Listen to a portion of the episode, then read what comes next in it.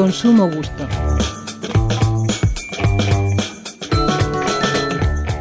Algo que no parece llegar directamente al consumidor es la feria.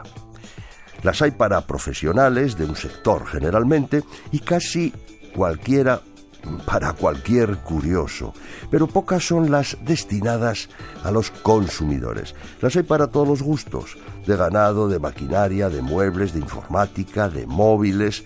Algunas de estas sí son divertidas para el personal de a pie, como la de turismo o de regalos, aunque la de regalos suele ser más para empresas.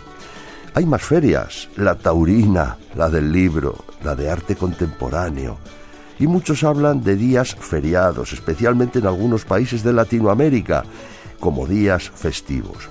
Y también son espacios físicos de comercialización, buscando facilitar el acceso al mercado y promover los circuitos cortos de comercialización entre el productor y el consumidor.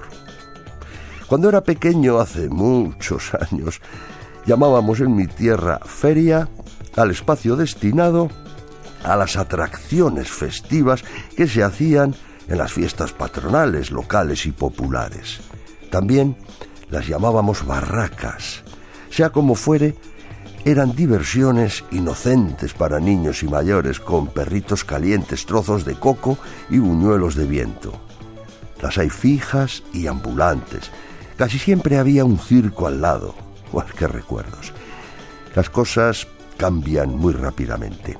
Hoy disponemos de ferias virtuales, digitales, online, pero seguro que no son tan divertidas, aunque puedan cumplir con el cometido de vender y ampliar la oferta novedosa a consumidores y usuarios. En fin, eh, perdónenme que, hoy me he dejado llevar un poquito por la nostalgia.